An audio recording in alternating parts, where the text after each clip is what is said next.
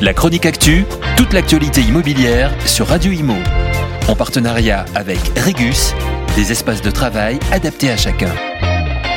Né en 2017 et mis en place en 2018, le programme Action Cœur de Ville aide 234 villes moyennes à devenir des piliers majeurs de l'aménagement du territoire et améliore la vie de leurs habitants. Pour ce faire, 5 milliards d'euros ont été engagés à l'échelle nationale sur 5 ans grâce à la coopération de l'État, des élus locaux par l'intermédiaire de l'association d'élus Ville-de-France et des partenaires financeurs qui sont Action Logement, Banque des Territoires et l'ANA, l'Agence nationale de l'habitat, afin de faciliter le travail des collectivités, inciter les acteurs euh, du logement et de l'urbanisme à réinvestir les centres-villes ou encore favoriser l'implantation d'activités en cœur de ville.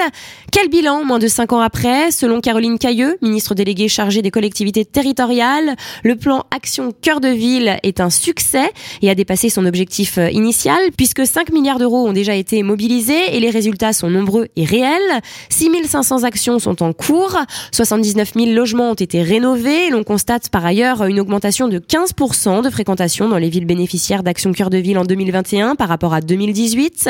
Les partenaires financeurs se sont d'ailleurs réunis le 7 octobre dernier autour de la ministre dans le but d'enclencher la seconde phase du programme. Pour rappel, Emmanuel Macron avait annoncé la poursuite d'Action Cœur de Ville jusqu'en 2026.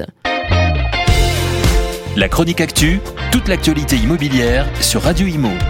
En partenariat avec Regus, des espaces de travail adaptés à chacun.